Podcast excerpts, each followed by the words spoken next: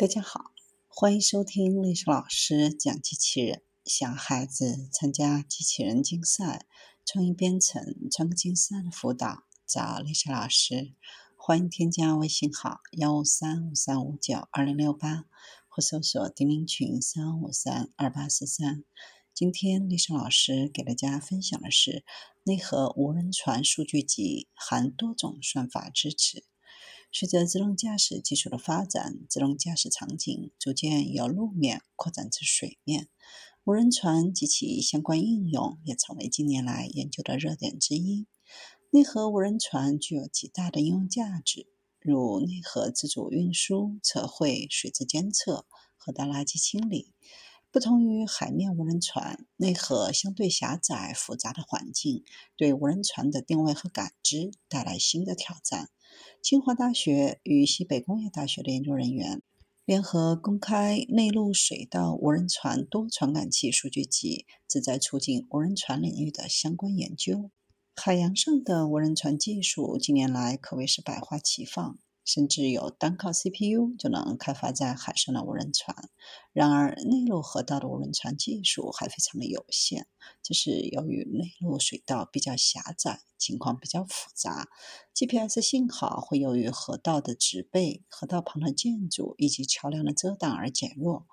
在内河当中，无人船的姿态变化更加频繁，所以无人驾驶和海上无人船技术的通用策略在内河上是行不通的。针对以上挑战，清华大学与西北工业大学的研究人员联合公布了一组内陆水道中无人船的多传感器数据集。据说，该数据集是全球第一个内河场景下的无人船数据集。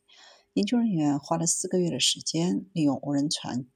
风雨无阻，在各种天气条件下、不同的时间段以及不同的内陆河道场景中收集。数据集涵盖内河的大多数驾驶情况，共采集到二十七段原始数据，共驾驶距离超过二十六公里。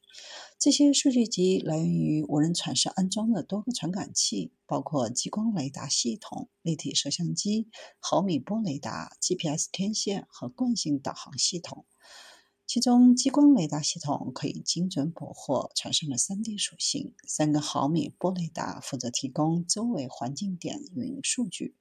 为了同步多个传感器的数据，在收集开始的时候，研究人员首先记录每个传感器捕获的帧的绝对时间戳，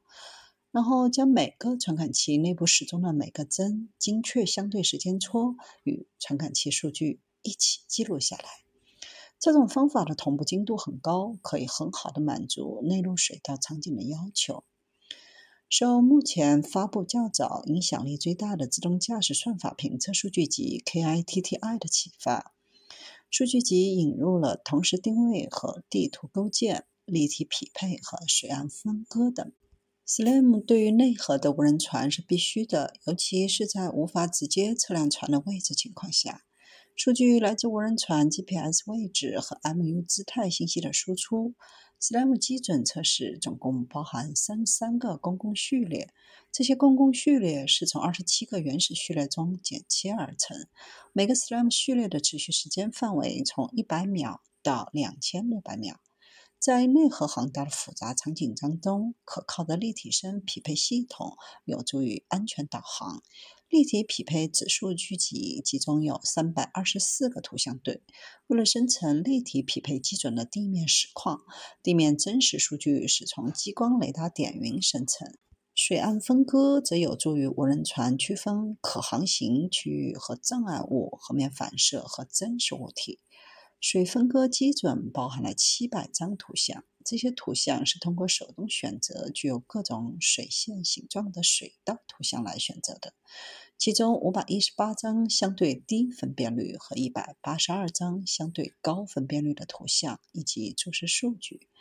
在应用多种算法后，团队证实将自动驾驶的通用方法应用于内河航道的场景效果并不好，也不能够满足无人船安全航行的要求。目前，数据集的发布为无人船及水面自动驾驶领域相关的研究者提供了一个平台和基准。未来，研究人员还将计划继续拓展数据集，实现在现实世界中内陆水道中的 USV 长期 SLAM 进行研究。